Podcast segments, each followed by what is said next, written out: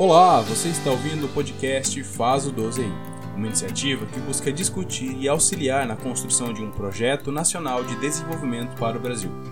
Eu sou Lucas Silva, secretário de Comunicação da Juventude Socialista de Foz do Iguaçu e secretário-geral da Juventude do PDT no Paraná, e acompanharei vocês nessas reflexões. Sejam todos bem-vindos ao Faz o 12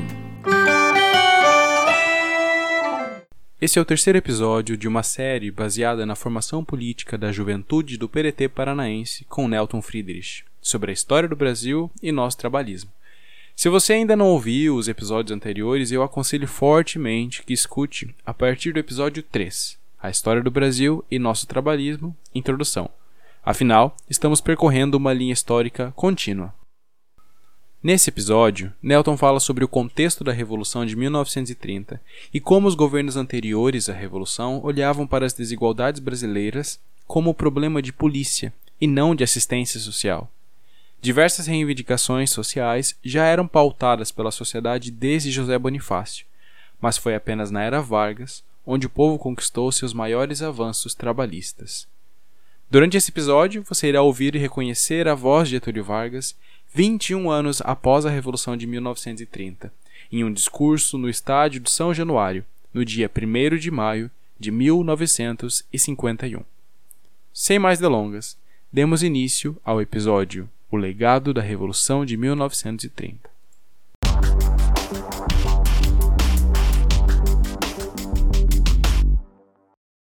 Agora, minha gente, eu vou dar um salto para dizer, e eu não vou comentar algumas coisas quando se implanta a República, que até o ministro da Fazenda, por exemplo, Rui Barbosa, teve algumas atitudes mais nacionalistas e poderiam ter algum conteúdo mais de um projeto nacional, mas muito restrito. Só para a gente focalizar bem, eu falei da colônia, falei do império, falei um pouco da república, mas nós estamos, portanto, agora nessa linha do tempo nós estamos chegando é, 1910, 1920, 1930. Não vamos esquecer que a gente teve muito reconhecimento de que em 1932 que surge o voto feminino no Brasil. Agora, desde, desde, desde mais de 1820 e poucos, você já tinha gente defendendo o voto feminino. Você teve congressos na década de 1910 nós tivemos várias outras iniciativas para só acontecer lá 1932 com Getúlio. Mas antes de falar, portanto, diretamente em Getúlio, nós não vamos esquecer que nós saímos de um presidente como Ashton Luiz que concebia a questão social como uma questão de polícia. Antes de Getúlio Vargas, a questão social pobre era a questão de polícia, porque não queria trabalhar. Ainda tem gente que pensa isso, hein? Então, era uma questão de polícia, não é de oportunidade que a pessoa precisa ter, de educação, de instrumentos de libertação, de políticas de transformação social, de oportunidades, enfim. Eu estou dizendo isso para a gente compreender, jovens, que se na década de 30 nós tivemos uma das maiores conquistas dos trabalhadores de toda a América Latina, do mundo, à época, que é a consolidação das leis do trabalho, da justiça do trabalho, etc., etc., não vamos esquecer que poucos anos anteriores a questão social era uma questão de polícia. Então vejam a coragem, a determinação, a visão é, da era Vargas, e aí entra o trabalhismo, de possibilitar que isso se transformasse em realidade, eram lutas titânicas dos trabalhadores de décadas e décadas anteriores. Então, nesse sentido, eu queria dizer com Getúlio é que começa um projeto nacional. Quem sabe se nós tivéssemos lá o patriarca da independência, o mínimo de avanço, nós teríamos superado entraves históricos que predominaram até 1930 e outros entraves históricos que ainda continuam até hoje.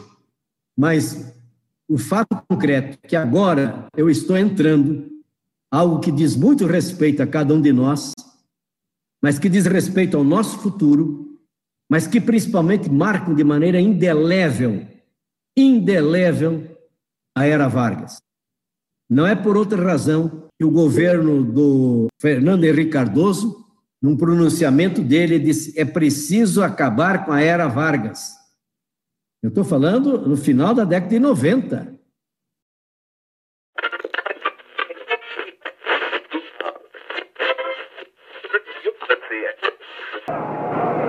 Trabalhadores do Brasil, depois de quase seis de afastamento, durante os quais nunca me saíram do pensamento a imagem e a lembrança do grato e longo convívio que mantive convosco. Eis-me outra vez aqui ao vosso lado para falar com a familiaridade amiga de outros tempos e para dizer que voltei a fim de defender os interesses mais legítimos do povo e promover as medidas indispensáveis ao bem-estar dos trabalhadores.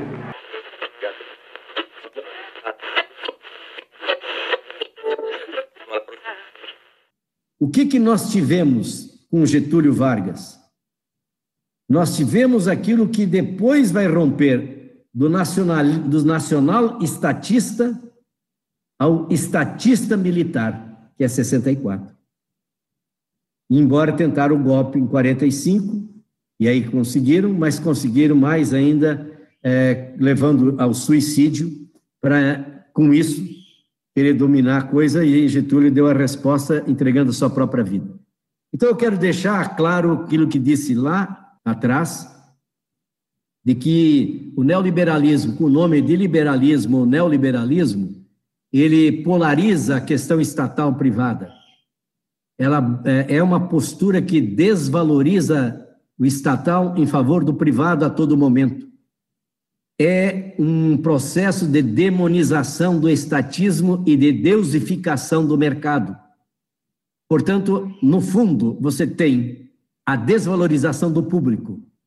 E se você tem a desvalorização do público, você começa a questionar o que, que significam políticas públicas, o que significa o privado se apropriar do Estado, o que significa, portanto, você é, não ter a visão do coletivo, do que significa, portanto, a, a, essa postura de que o mercado é que vai resolver todos os problemas. É uma falácia. Então, o público o Estado brasileiro essa predominância do público é que possibilitou a ampliação dos poderes de intervenção do Estado e uma força muito mais organizada de regulação do mercado.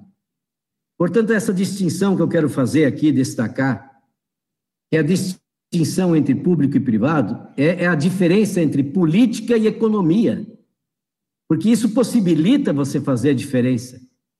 Porque senão você tem o que você tem hoje, a política que é, é, está dominada pela economia.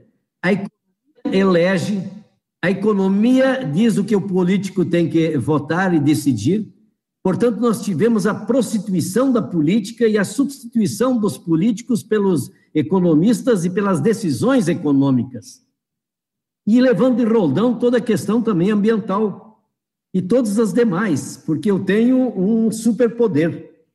Então, a força do público sobre o privado, da política sobre a economia, né, é, do interesse geral predominando sobre a acumulação e as necessidades privadas, é algo que está em jogo hoje de maneira assustadora.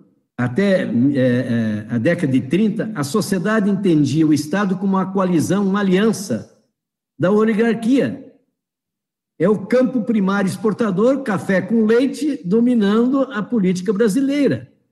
Por isso que quando você tem a Revolução de 30 e você tem aquela tentativa de tirar o Getúlio, capitanada a partir de São Paulo, você tinha uma reação exatamente da oligarquia, do conservadorismo, da postura agroexportadora. Eu queria até aproveitar, só para dar um salto, e eu volto para a década de 30, para compreender que quando é, Getúlio é derrubado em 45, quando enfim, nós tivemos aquela posição, o Eurico Gaspar Dutra vai ser o presidente. É interessante que durante a década de 20, 1920, ele atuou na repressão ao movimento tenentista, que é quem sustenta a Revolução de 30 naquele momento e defendia a permanência do governo, do governo Washington Luiz. Então, eu diria assim, é, a aproximação de, de Eurico Gaspar Dutas com, com o Getúlio é interessante que vai, dar, vai se dar depois. Mas o que eu quero dizer é que quando Getúlio sai e assume Gaspar Dutra, a primeira grande medida do governo é facilitar as importações, reduzir a importância do Estado na economia e promover uma forte aproximação com os Estados Unidos da América do Norte. Está na cara, não precisa eh, escrever e dizer mais nada. Então, se a gente não compreender isso, a gente, na verdade, fica às vezes flutuando observações muito segmentadas da história. A eleição de 1950, o próprio Gaspar Dutra apoiou Cristiano Machado contra Getúlio. E em 1964, o Eurico Gaspar Dutra apoiou o golpe militar. Ora, é a narrativa.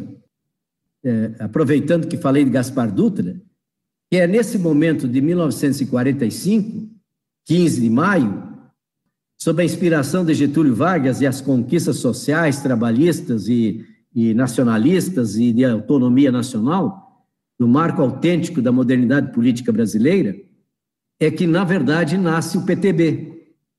Então, o PTB, na verdade, tem inspiração de Getúlio, mas de todo um conjunto também de idealizadores, de idealistas, sim, e principalmente de trabalhadores. Por exemplo, o que, que tem o, o, o, PTB no seu programa? Manutenção e ampliação das conquistas trabalhistas e também aos trabalhadores rurais. Reformas educativa, urbana, agrária.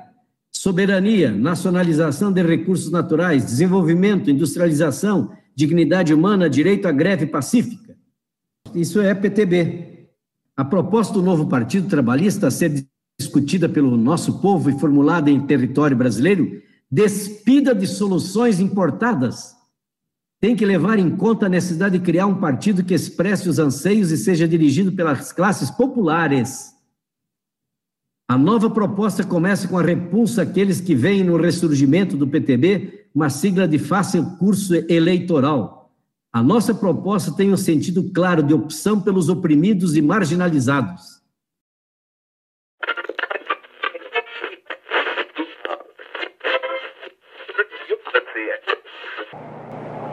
Que pretendem separar-me do povo ou separá-lo de mim.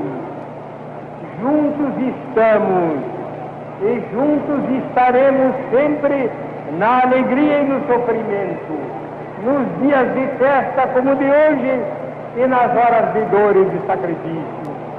E juntos havemos de reconstruir um Brasil melhor, onde haja mais segurança econômica, mais justiça social, melhores padrões de vida e um clima novo de segurança e bem-estar para este bom e generoso povo brasileiro.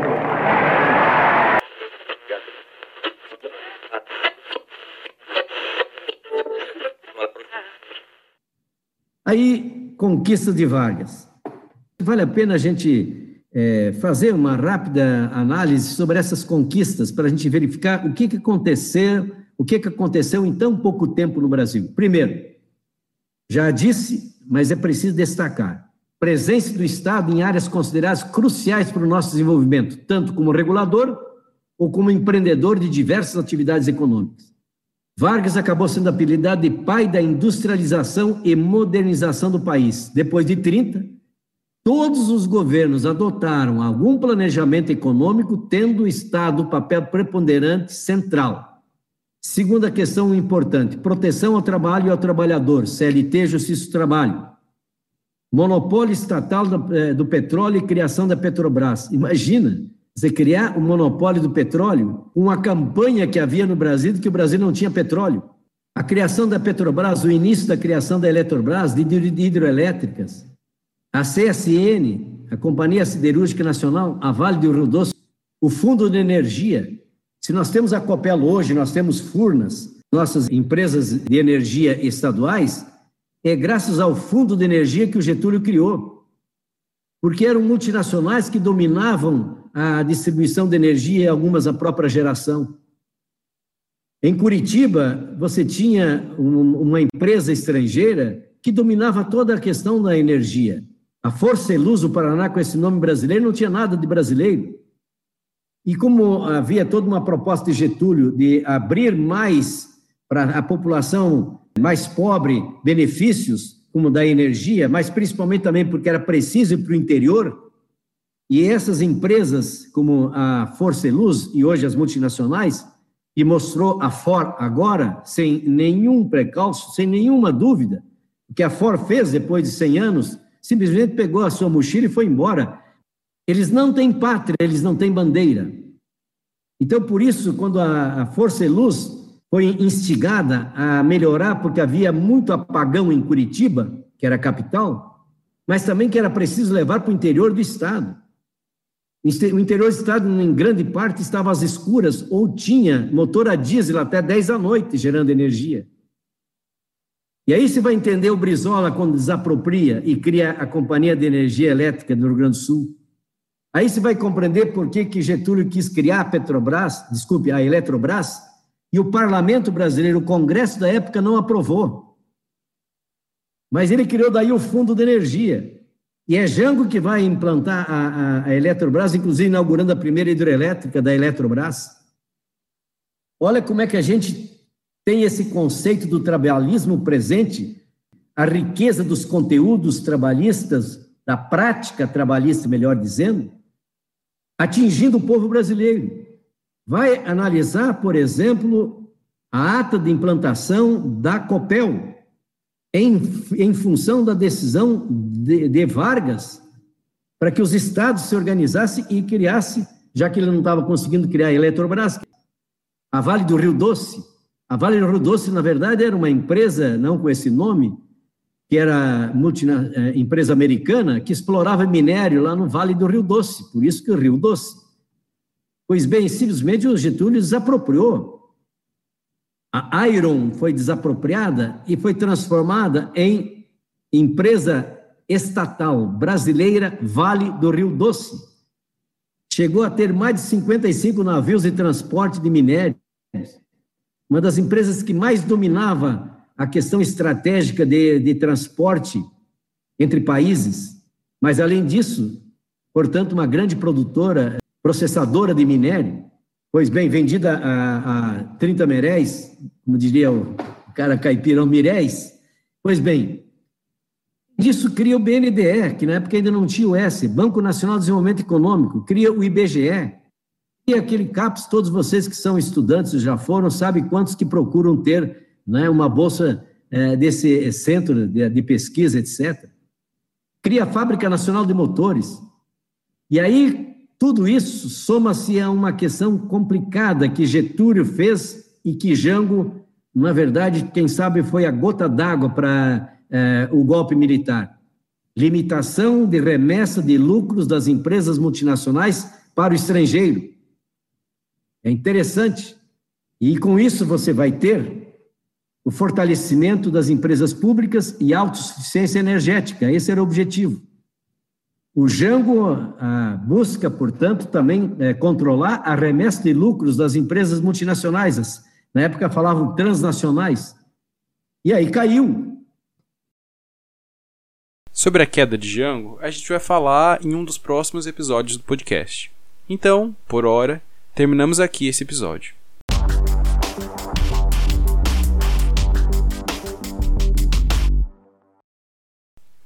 Você acabou de ouvir o podcast Faz o 12 aí, uma iniciativa que busca discutir a construção de um projeto nacional de desenvolvimento para o Brasil. No próximo episódio, vamos falar sobre a industrialização do país e as instituições históricas criadas na era Vargas. Obrigado por ter escutado até aqui. Siga o Faz o 12 aí em sua plataforma preferida de podcasts e fique atento aos novos episódios no Spotify, Google Podcasts, Pocket Casts Breaker Social Podcasts, Anchor e YouTube. Eu sou Lucas Silva e faço a edição e produção desse conteúdo. Por fim, vou deixar um dos trechos mais importantes da fala de Getúlio Vargas em 1951, no 1 de maio, data dos trabalhadores e trabalhadoras do Brasil. Fiquem bem e até mais.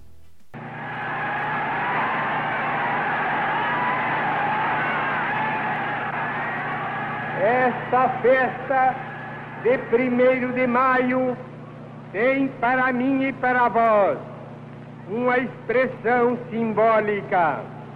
É o primeiro dia de encontro entre os trabalhadores e o novo governo.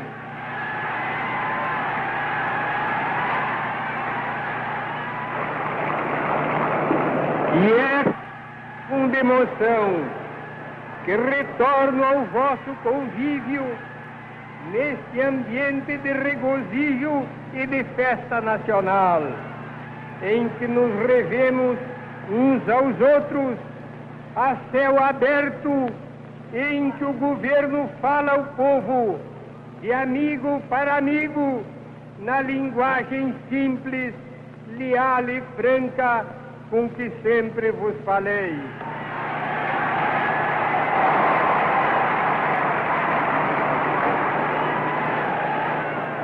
Trabalhadores do Brasil,